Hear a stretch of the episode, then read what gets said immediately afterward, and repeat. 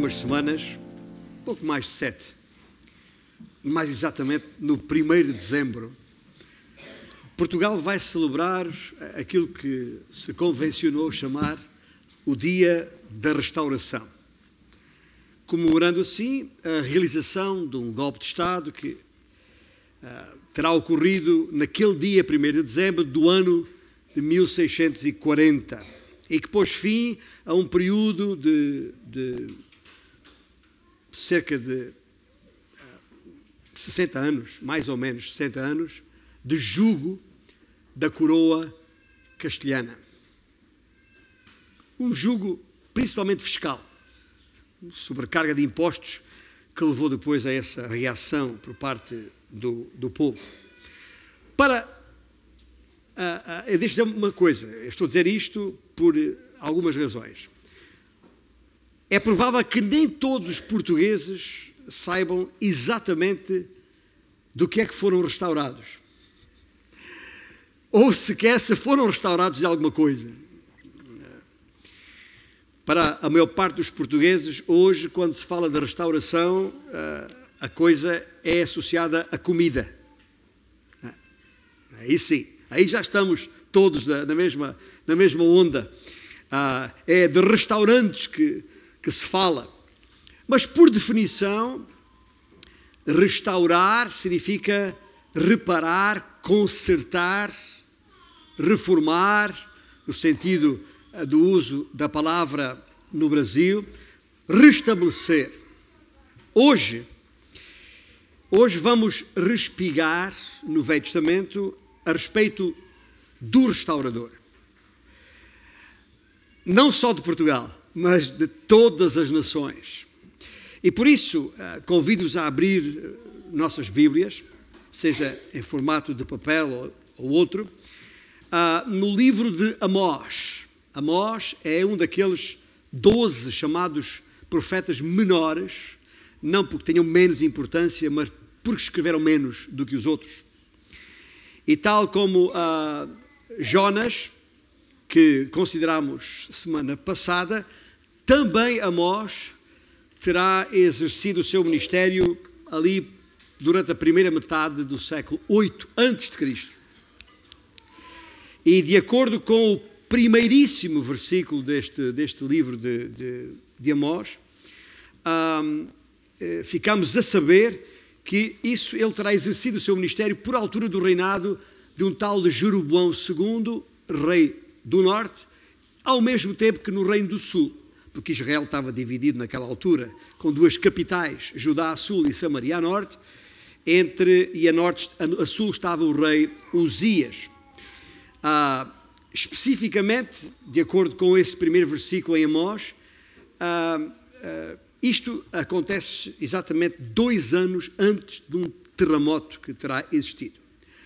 Mas nesta altura eu convido-vos a ler alguns versículos, não no princípio do livro de Amós, mas já na parte final, no capítulo 9, precisamente os versículos 11 a 15, e é um texto que eu gostaria de destacar já, pois é é ali que vamos respigar o nosso vigésimo terceiro respigo ou dado a respeito do Messias no Velho Testamento. Diz assim a Escritura, Amós capítulo 9, versículos 11 e seguintes. Naquele dia, diz o Senhor, levantarei o tabernáculo caído de Davi, repararei as suas brechas e levantando-o das suas ruínas, restaurá-lo-ei como fora nos dias da antiguidade, para que possuam o restante de Edom e todas as nações que são chamadas pelo meu nome, diz o Senhor, que faz estas coisas. Eis que vêm dias, diz o Senhor, em que o que lavra segue logo ao que ceifa, e o que pisa as uvas ao que lança a semente. Os montes destilarão mosto, e todos os outeiros se derreterão mudarei a sorte do meu povo de Israel, reedificarão as cidades assoladas e nelas habitarão, plantarão vinhas e beberão o seu vinho, farão pomares e lhes comerão fruto, plantá-los-ei na sua terra e dessa terra que lhes dei já não serão arrancados, diz o Senhor Deus. Agora, como sempre fazemos em cada um dos 39 livros, um domingo após domingo, que temos vindo a fazer. Este é o 23 livro em causa dos 39 que o Velho Testamento tem. Tenho uma primeira preocupação, é que aqueles que me ouvem percebam do que é que estamos a falar, qual é o enquadramento daquilo que estamos a falar. E eu sei muito bem que aquilo que vos vou dizer a seguir vos fará ou vos poderá parecer um retrato da sociedade em que vivemos hoje. E se assim for, se enquanto eu estiver a falar, vocês tiverem essa sensação, pô, o pastor está, está a falar de, do século 8 antes de Cristo ou está a falar do século 21 depois de Cristo? Se isso acontecer, se sentirem essa, tiverem essa sensação, não se surpreendam. Não é mera coincidência. Ok? Não é de todo mera coincidência. De acordo com os indicadores do próprio livro, ah, desde, ah, principalmente no capítulo 6, bem como dos livros chamados históricos que, que lhe servem de base, como é o caso de, do capítulo 14 de 2 Reis e do capítulo 26 de 2 Crónicas, só para referência, não é para abrir lá agora, é só para poder ler.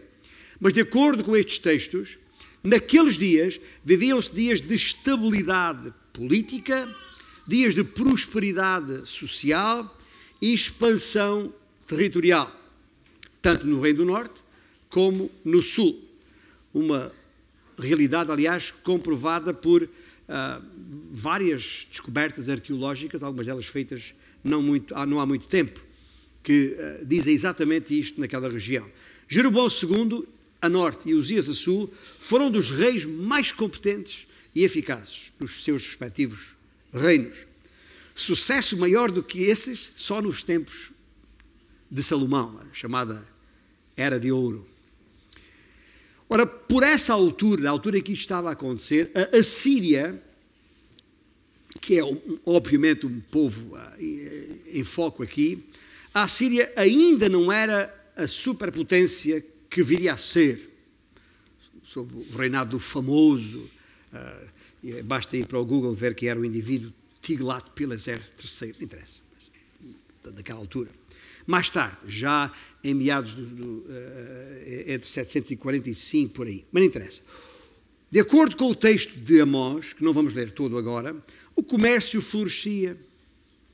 Havia uma nova e alta classe social que estava emergindo em força, construindo mansões uh, para a sua própria habitação e vivendo em ostentação e autoindulgência, tipo, eu mereço isto, eu, mereço um carro melhor, eu mereço uma, uma, um carro, uma casa maior, etc. Só, só para ter uma ideia, tem a Bíblia aberta, veja lá no capítulo 6, versículo 4, é apenas um exemplo daquilo que eu estou a falar aqui, em que o profeta diz àquela gente: ah, Dormis em camas de marfim e vos espreguiçais sobre o vosso leito e comeis os cordeiros do rebanho, os bezerros do cevadouro. Está a ver? É só uma ideia. Mas enquanto isto acontecia, crescia também a pobreza. Em vez de serem ajudados, os pobres eram explorados. E os influentes criaram até leis especiais. Vou dar um, o exemplo disso, porque isso está precisamente uh, uh, evidente neste, neste texto de, de Amós, quer no capítulo 2, quer no, no, no capítulo 8, fizeram leis que faziam o seguinte: permitiam que as dívidas dos pobres, que entretanto se endividavam, as dívidas dos pobres fossem quitadas a troco de escravidão. Ok, deixas, não me deves mais dinheiro, mas és meu escravo. E era este ambiente que, que havia naquela altura. E por isso eu digo que, e penso que podemos facilmente concluir que a dita prosperidade de então não passava de uma, de uma fina película a cobrir uma imensa massa de pobreza e miséria. Aquela era a realidade. Então, que acho eu não será muito diferente do que vivemos nos nossos dias. Isto do ponto de vista político e social. Do ponto de vista religioso, nada de novo, está bem? Nada de novo. os homens de então não perdiam festival nenhum. Haja festa. E se tiver churrasco e vinho, melhor ainda. Bem, ah, ah, ah. E como se pode perceber em alguns versículos, ali em Amós, quer no capítulo 4, capítulo 5, capítulo 8, para citar apenas alguns, não obstante, o povão não deixou de se apresentar diante do Senhor, oferecendo sacrifícios ao Senhor com todo o entusiasmo, pompa e circunstância. Tem a Bíblia aberta? Veja lá no capítulo 4 que está lá escrito. Versículos 4 e 5. Vinde a Betel e transgredi a Gilgal e multiplicai as transgressões. E cada manhã trazei os vossos sacrifícios, e de três em três dias os vossos dízimos. E oferecei sacrifício de louvores do que é levedado, e apregoai ofertas voluntárias e publicai-as, porque disso gostais. Ó filhos de Israel, disse o Senhor Deus. Mas o Senhor Deus disse mais. Veja lá um pouco mais adiante no capítulo 5 e no versículo 21 e seguintes. O que é que o Senhor disse em relação a estes, a esta religiosidade do povo? Aborreço, desprezo, diz o Senhor, desprezo as vossas festas e com as vossas assembleias solenes não tenho nenhum prazer. E ainda que me ofereçais holocaustos e vossas ofertas de manjares, não me agradarei de nenhum deles nem atentarei para as ofertas pacíficas de vossos animais cevados. Afasta de mim o estrépito dos teus cânticos. Uau! Porque não ouvirei as melodias das tuas liras. E no versículo 27, por isso vos desterrei para além de Damasco, diz o Senhor cujo nome é Deus dos exércitos. Uma profecia, já agora, que se cumpriu algum tempo depois, precisamente em 722. Está lá registado. A Bíblia já dá, faz registro disto em 2 Reis, capítulo 17, quando o rei da Assíria, já então superpotência, invadiu uh, o reino de, do norte e fez cair Samaria, cativando, levando cativo o reino do norte, e diz o, o, o versículo, transportando-os para a Assíria. Dizem segundo Reis, tal como o profeta Amós profetizou uns 30 anos antes, que acabamos de ler, quando diz: Vos desterrarei para além de Damasco. Achavam que Deus estava com eles. Aquela e se consideravam imunes a catástrofes. Está lá no versículo 10 do, do capítulo 9, é uma frase interessante que, que, é, que, que, é, que é disto uh, reflexo em 9.10. O mal não nos alcançará, nem nos encontrará. Porém, enquanto diziam adorar o Senhor Jeová, adoravam também todas as deidades dos povos cananitas todas e mais algumas. Por isso vos preveni ah, ah, ah, sobre a possibilidade de pensarem que as minhas palavras aqui e agora eram uma descrição da nossa realidade atual numa sociedade em mudança radical, mas tem muitas coisas parecidas com, com estas. Eu diria mais: se o Amós, este, o, o profeta, vivesse aqui hoje, sentir-se em casa. Já agora, enquanto pensamos nisto, enquanto pensamos nos muitos deuses cananitas que o povo adorava ao mesmo tempo que adorava o Senhor Jeová, Yahweh.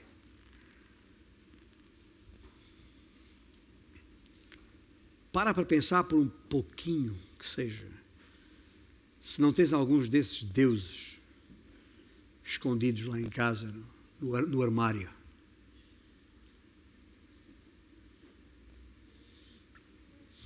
Porque uma, uma das, das características da sociedade de então, que não é diferente da sociedade dos nossos dias, é que o povo, ao mesmo tempo que adorava o Senhor, o Senhor Yahweh, o Deus verdadeiro, também adorava tudo o que era Deus daqui e da colar.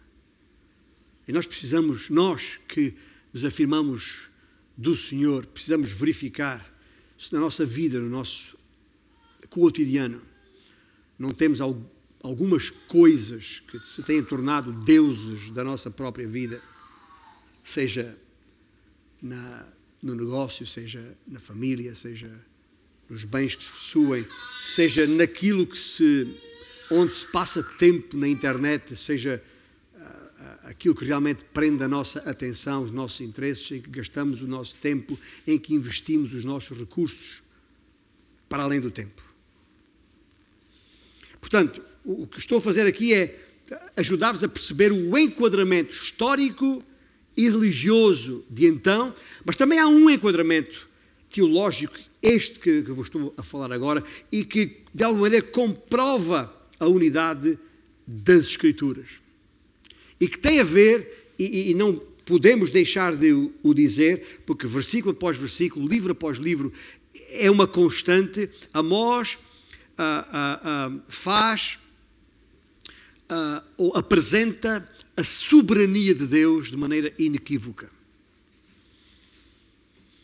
Às vezes estou, estou a ler Amós e parece que estou a ler Gênesis, os primeiros.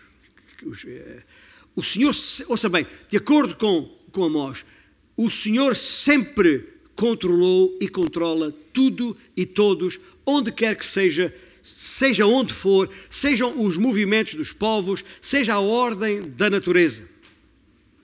É uma afirmação. E talvez a este respeito eu não resisto a, convidar-vos a ler ali no capítulo 9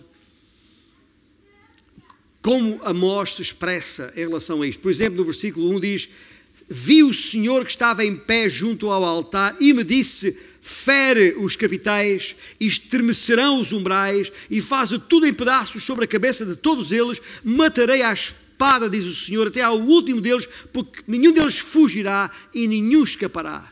E depois no versículo 5 e 6, porque o Senhor, o Senhor dos exércitos, Yahweh, é o que toca a terra e ela se derrete e todos que habitam nela se enlutarão ela subirá toda como o Nilo e abaixará como o rio do Egito. Deus é o que edifica as suas câmaras no céu e a sua abóbada fundou na terra. É o que chama as águas do mar e as derrama sobre a terra. O Senhor é o seu nome. Isto é apenas um exemplo do que estava a dizer-vos, para que ninguém nesta sala, pelo menos, ou quem me ouve em outro momento, tenha qualquer dúvida do que significa a soberania de Deus. Deus tem, sempre teve e sempre terá o controle sobre tudo e todos.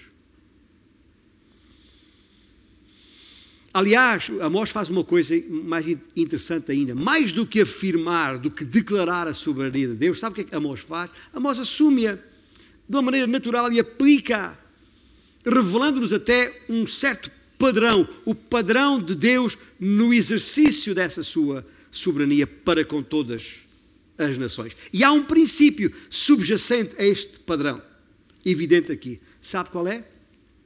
É simples. Privilégio traz responsabilidade. Privilégio acarreta responsabilidade. Quanto maior a, a, a luz, maior a responsabilidade de vermos aquilo que desagrada ou não ao Senhor Deus. Todas as nações prestarão contas a Deus, não nos iludamos sobre isso e, e basta ler os primeiros uh, versículos em Amós para percebermos. Todas as nações prestarão contas a Deus pelas suas próprias culpas. E tô, quando eu falo todas as nações prestarão contas a Deus, gente, não estamos a falar em coisas. Estamos a falar em. em uh, usando uma linguagem dos nossos dias corrente, violação dos direitos humanos, por exemplo com toda a sorte de injustiças sociais de que ouvimos falar dos políticos, a corrupção, as guerras, toda a sorte de violência e crueldade. Nada disso sairá impune. Está bem?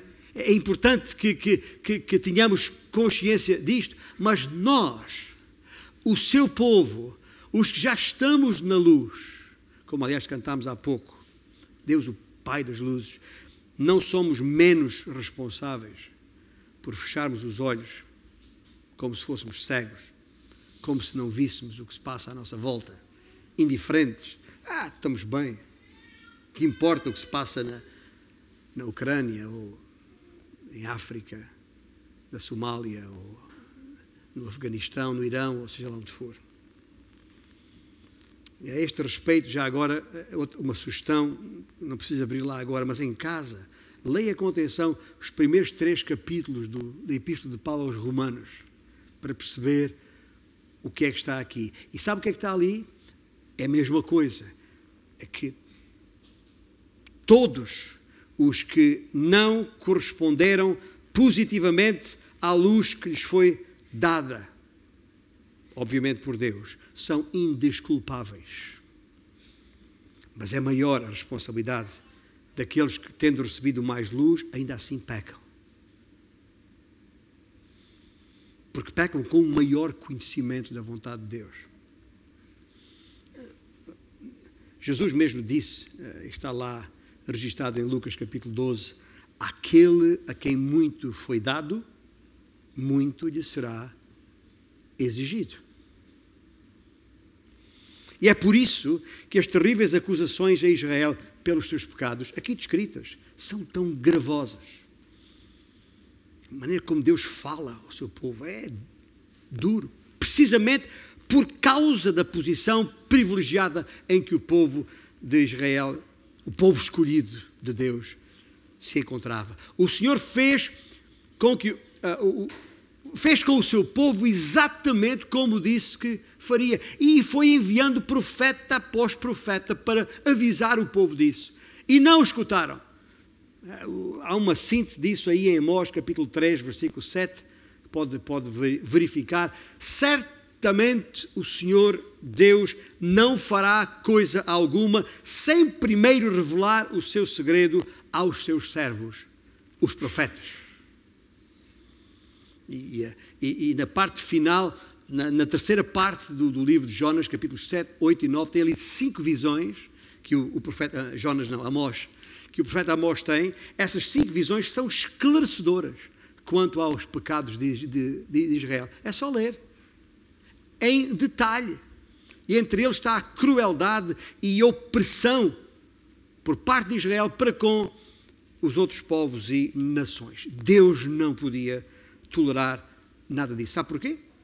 Porque é contrário à sua própria natureza. Deus não pode tolerar crueldade e opressão, porque Deus é bom e misericordioso, por natureza.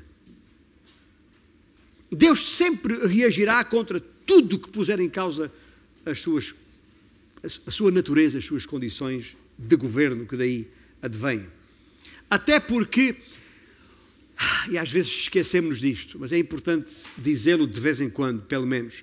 Ah, ah, o plano maior de Deus passa por trazer paz e bem-estar à terra, gente. Esse é o seu plano.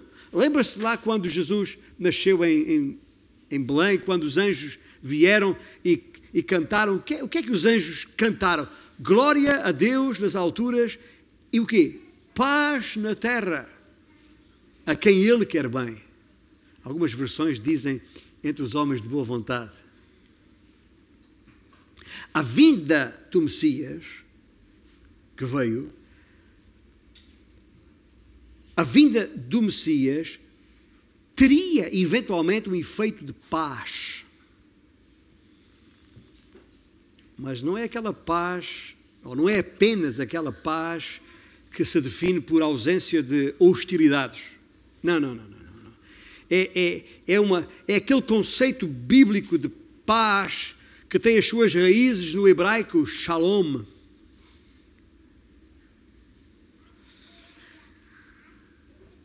Que inclui a soma de todas as bênçãos de Deus.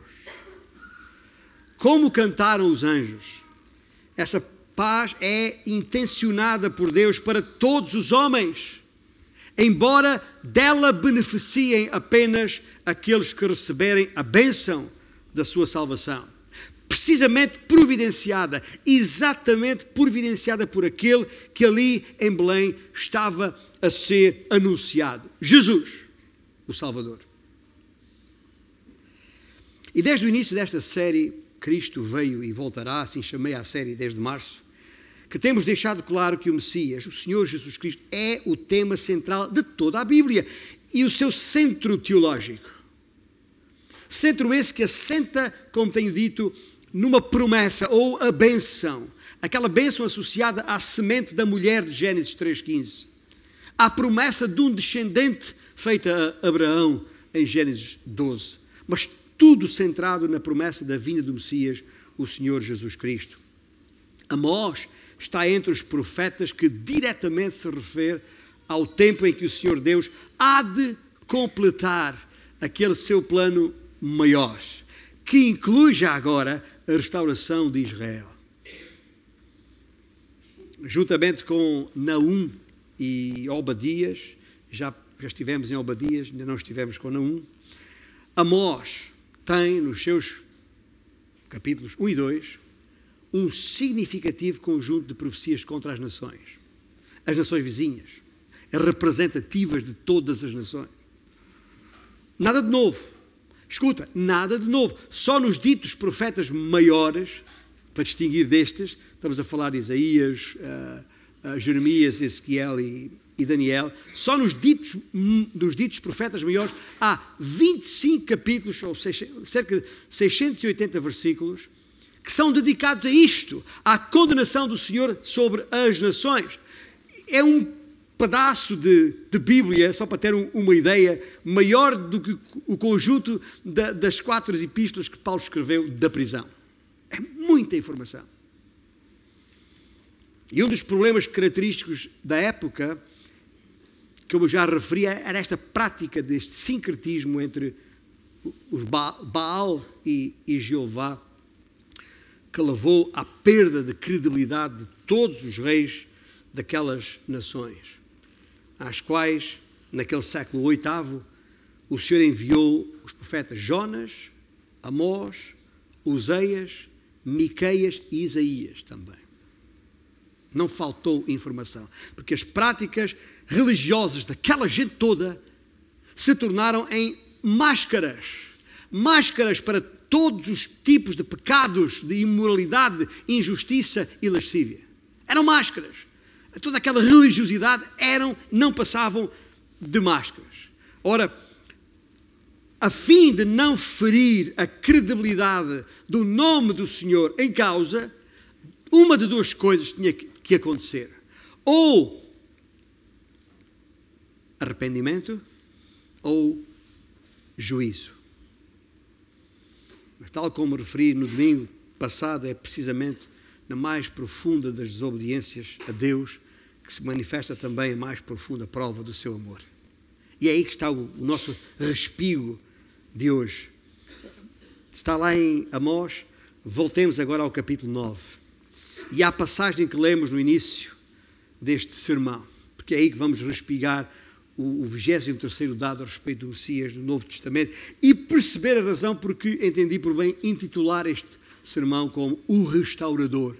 o, 23 dado a respeito do Messias no Novo Testamento perceber a razão porque entendi por bem intitular este sermão como o restaurador. O restaurador. Não, não da Casa de Bragança, que é a quarta dinastia que em Portugal teve início após a tal restauração da independência de Castela. Não, não, não é, não é o restaurador da casa de Bragança, mas o restaurador da casa eterna que é exatamente o que está aí. Naquele dia, versículo 11: Levantarei o tabernáculo caído de Davi. É, é o, o, aquele rei, aquele novo rei a, a, que, a, que, está lá em, em a, que Oseias se, se refere no, no, no, seu livro. É aquele descendente que está escrito em 2 Samuel capítulo 7, versículo 12. Cristo, o Messias.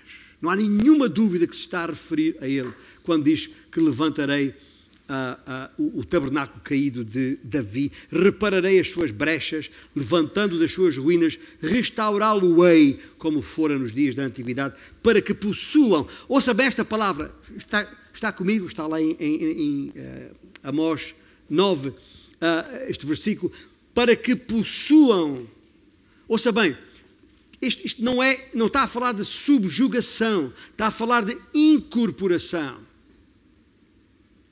Há que lembrar aqui, para aqueles que acompanharam alguns meses atrás, quando estávamos em, no livro de Números e lemos a profecia de Balaão. Lembra-se da profecia de Balaão? O que é que Balaão escreveu em Números 24? Veloei, mas não agora. Aliás, a profecia de Balaão. Veloei, mas não agora. Contemplá-lo-ei, mas não de perto. Uma estrela procederá de Jacó, referindo-se ao Messias. De Israel subirá um cetro, que significa exercício, domínio de poder sobre, sobre todos. Que ferirá as têmporas de Moabe e destruirá todos os filhos de Sete. Edom será uma possessão. Sair, os montes, uh, seus inimigos também serão uma possessão, mas Israel fará proezas. Profecia de Balaão, lá atrás. E já agora, a este respeito, convém também lembrar as palavras do próprio rei Davi, uh, de acordo com 2 Samuel, capítulo 7 e versículo 19, quando Davi disse: Foi isso ainda pouco aos teus olhos, Senhor Deus, da maneira que também falaste a respeito da casa deste teu servo. Falaste dela para tempos distantes. Está lá em 2 Samuel. E isto também escreveu Davi ali, e isto é instrução para todos os homens, ó Senhor Deus. Todos, inclui nós aqui hoje. Está bem? Esta instrução inclui nós aqui hoje.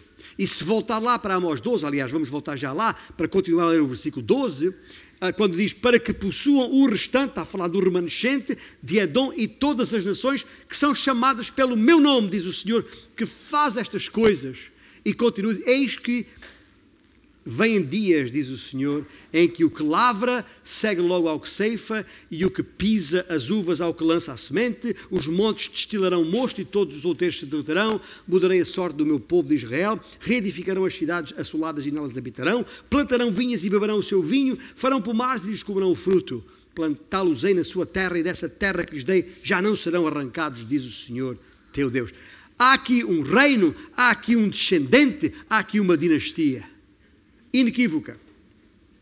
E já agora, lembra-se uh, lá naquele concílio de Jerusalém, na, na, na, no primeiro século, quando, uh, de acordo com a, a, narrativa de Atos, Atos capítulo 15, estavam ali a, a, discutir a respeito de se os novos convertidos deviam ou não deviam ser circuncidados, aquela história toda. Quando Tiago, Tiago fica de pé e diz o, e põe fim àquele conflito entre judeus e, gentios, declarando o quê? Depois pode ler em, em, em Atos capítulo uh, 15, versículos 14 e seguintes, diz Tiago, para isso mesmo Deus primeiramente visitou os gentios a fim de constituir dentre eles, dentre os gentios, um povo para o seu nome. E depois Tiago diz isto: Conferem com isto as palavras dos profetas, como está escrito. E sabe quem é que ele cita? Precisamente Amós. Estamos a ler agora. Cumpridas estas coisas, voltarei e reedificarei o tabernáculo caído de Davi e levantando de suas ruínas, restaurá-lo-ei.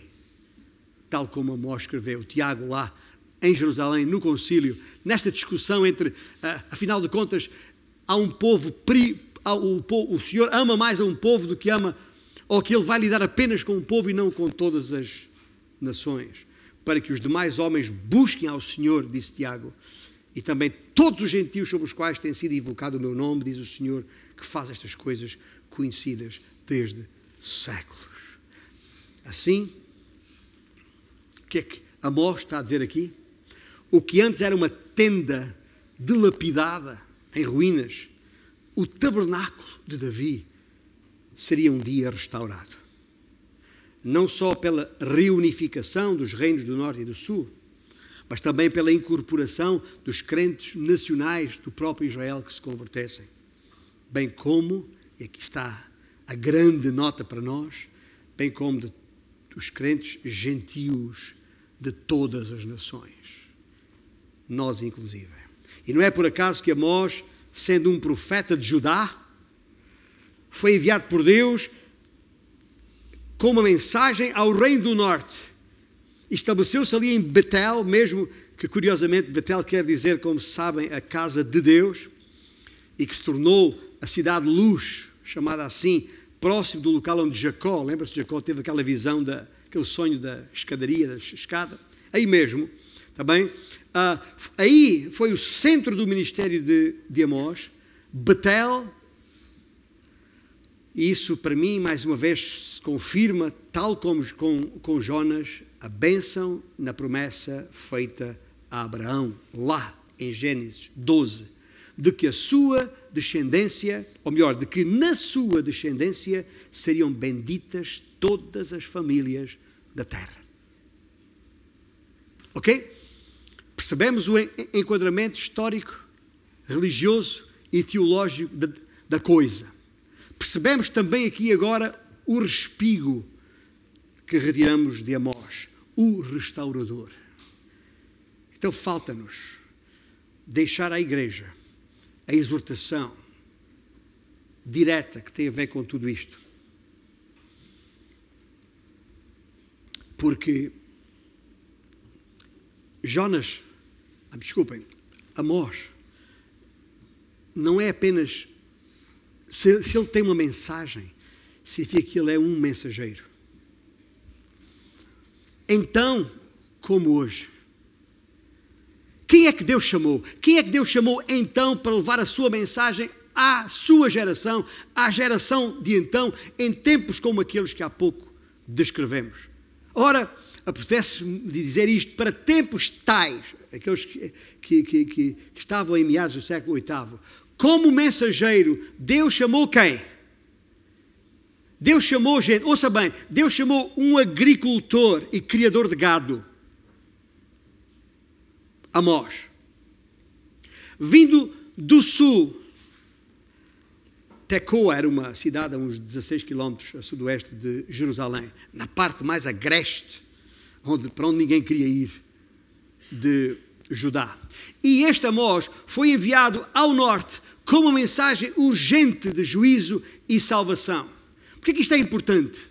que é que é importante considerar o mensageiro aqui? Porque se tu aí sentado e que me ouves, se pensas que só os profetas com escola, se pensas que só aqueles treinados por outros profetas podem ser chamados por Deus, dizemos nós aqui no nosso país, não sei se no vosso também diz, tira o cavalinho da chuva. Bem, porque evidentemente não é nada disso.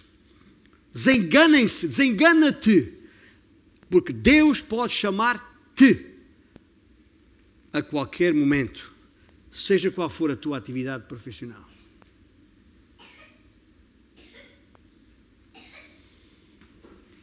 Amós, um profeta que não era um profeta como os demais, porque era um profeta sem escola. Hoje dizemos um leigo. Esquece lá isso. Mas ainda está com a Bíblia aberta em Amós, veja lá no capítulo 7, versículos 14 e 15, como é que ele se define a si mesmo. Eu não sou profeta, nem discípulo de profeta, mas boeiro, boeiro e colhedor de sicômoros.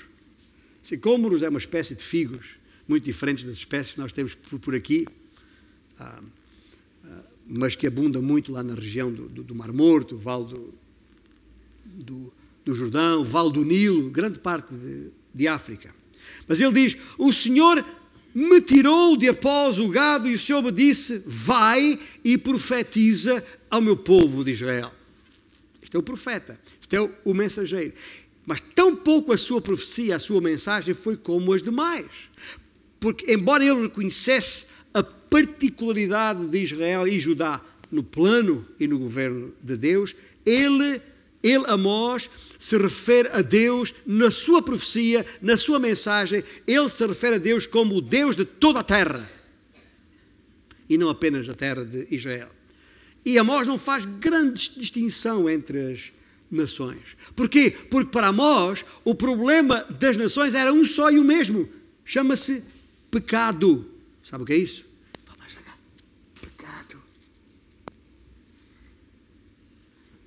E isto, gente, é comum a todos os homens, em todas as épocas, desde a queda no jardim do Éden. A mensagem de Amós foi inequívoca. Basta olhar para o seu livro, os seus nove capítulos, bem divididos. Os primeiros dois capítulos, há ali uma repreensão a Israel e os seus vizinhos pela sua falta de justiça, não só entre si, mas para com Deus. Nos capítulos 3, 4, 5 e 6, há uma exortação que Amós faz da parte do Senhor a Israel. Para quê? Para buscarem a Deus. Ou então, ou então prepararem-se para um acerto de contas, face a face. E depois, nos últimos capítulos 7, 8 e 9, mensagem de salvação.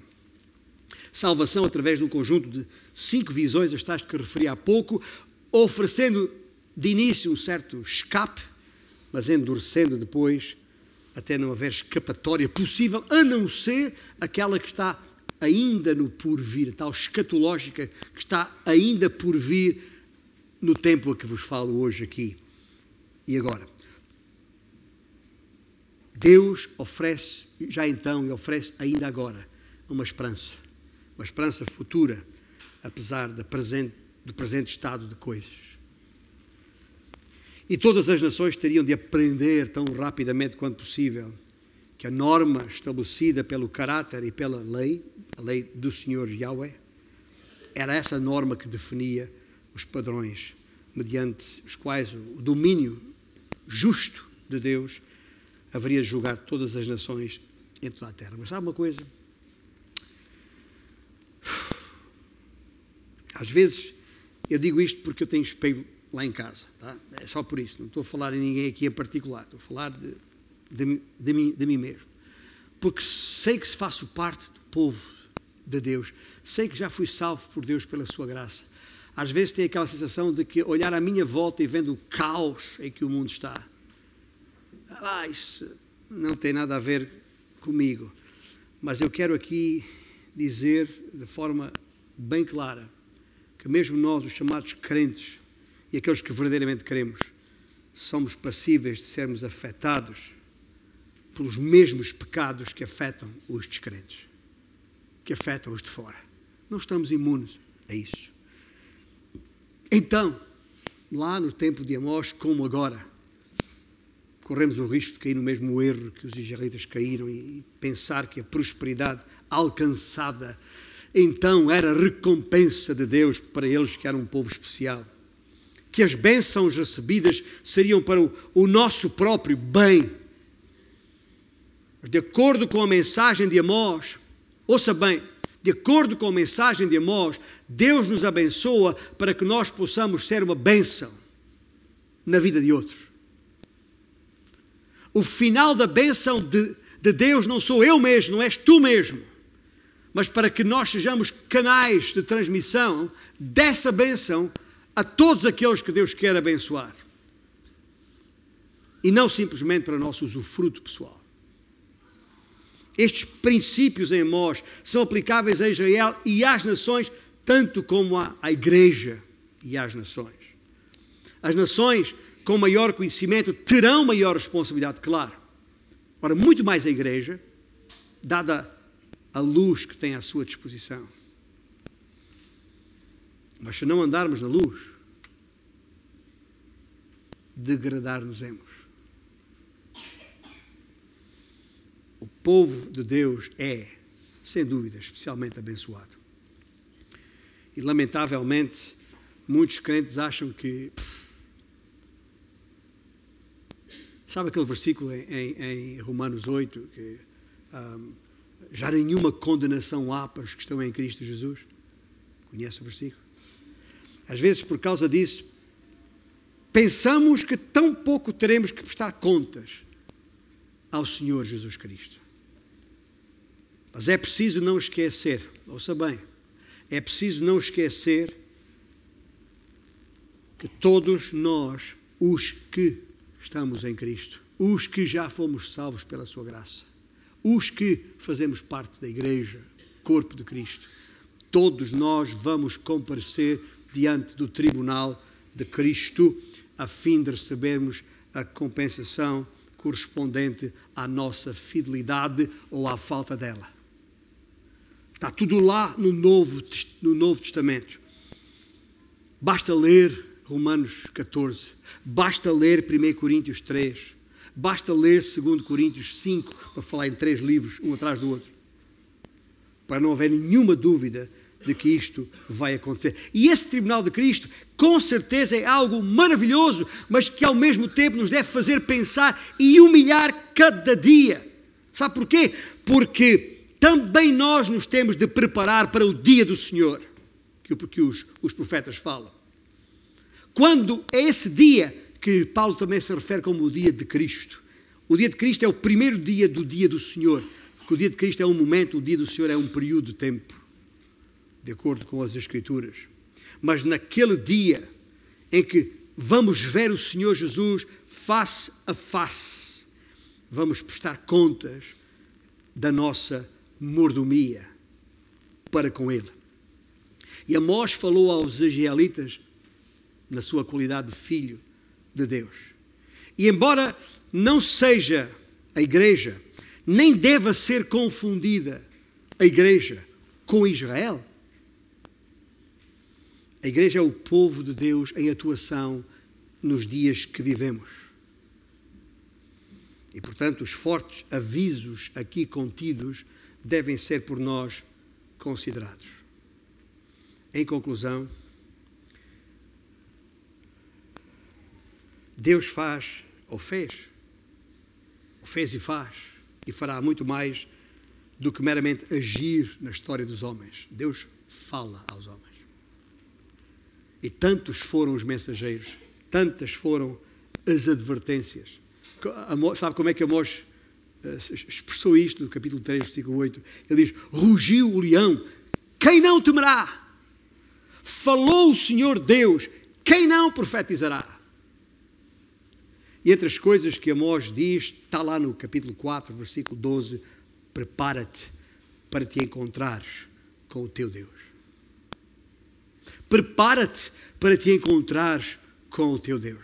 E quando o profeta diz isto, quando ruge o leão, Amós pergunta no capítulo 3, versículo 6: Tocar-se-á a trombeta da cidade sem que o povo se estremeça? Se calhar se estivesse aqui, se estivesse a dizer isto mesmo lá no meio da cidade de Kiev, ou em qualquer daquelas cidades ah, ah, trucidadas pelas, pela, pela, pela Federação Russa, como Zaporizhia, entre outras, Talvez aquelas pessoas percebessem melhor ainda o que eu estou a falar aqui. O que o profeta diz: tocar-se-á a trombeta na cidade sem que o povo se estremece. E eu pergunto: o que é que o Senhor tem que permitir que venha sobre a nossa vida para que finalmente acordemos? Para que finalmente percebamos o que está a acontecer?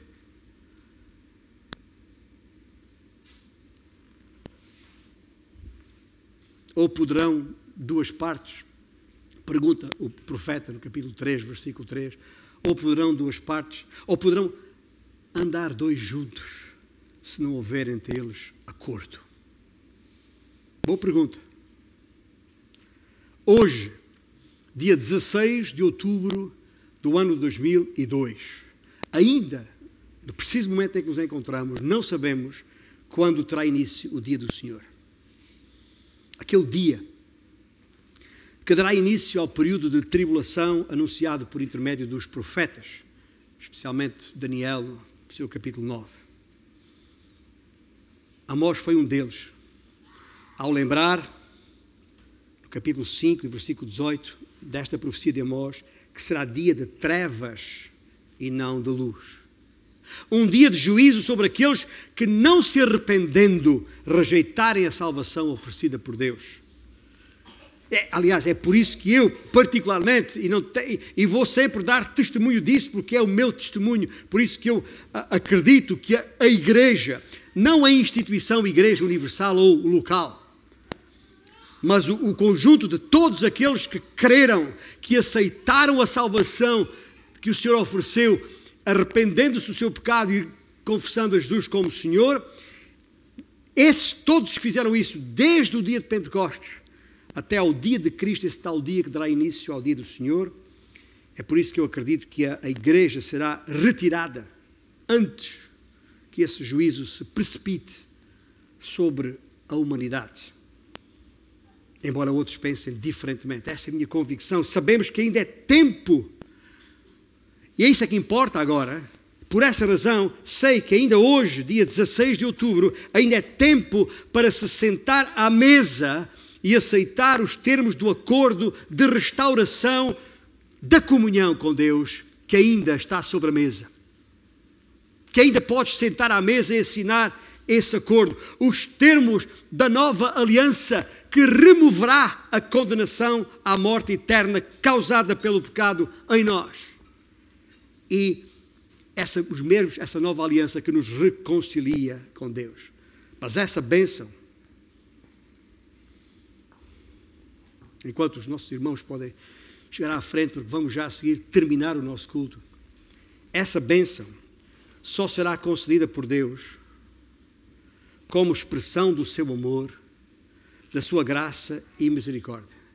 Essa bênção, ouça bem, só será concedida por Deus após o acordo, o reconhecimento em teu coração.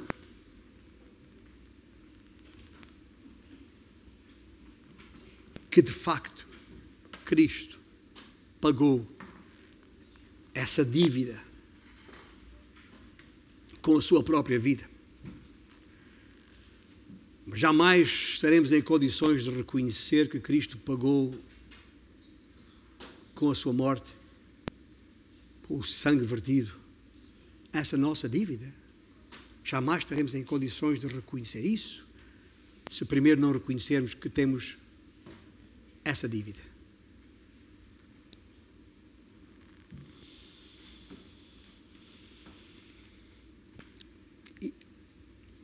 E o reconhecimento de que temos essa dívida é algo que só Deus pode fazer no seu, no seu coração. Não há pregador, por mais eloquente que seja, que o pode fazer. Jesus mesmo disse, está lá no Evangelho de João, capítulo 16, quando ele vier, referindo-se ao Espírito Santo, o outro Consolador, ele convencerá o mundo do pecado, da justiça e do juízo. Do pecado, porque não creem em mim. Este é o pecado é de viver a vida como se Deus não existisse, é de não crer que é esse pecado que nos separa de Deus, é de rejeitar o amor, a expressão maior, a prova maior do amor de Deus ao enviar seu filho, a fazê-lo homem, para morrer em lugar do homem, para me substituir a mim, pecador, naquela cruz, para substituir a ti, pecador ou pecadora, naquela cruz. Enquanto isso, enquanto eu não for convencido disso, isso é um ato sobrenatural que Deus faz. Então eu não posso reconhecer que há uma dívida, que a dívida foi paga, para me poder sentar à mesa e assinar o acordo. Porque aí, havendo acordo entre nós dois, podemos andar juntos. Hoje mesmo, ouça bem, hoje, eu já falei, hoje é dia 16 de outubro de 2022. Hoje mesmo haverá salvação para aquele que, já convencido por Deus, se arrepender e se postrar aos pés da cruz, onde há quase dois mil anos Jesus tomou o meu lugar, o teu lugar, e confessar que Ele, o Messias prometido em toda a Escritura, é o Senhor que Jesus é o Senhor, Deus Jeová. Hoje ainda é tempo de invocar o nome do Senhor. Hoje, no momento em que estamos, ainda é dia de salvação. Amanhã, faço ideia.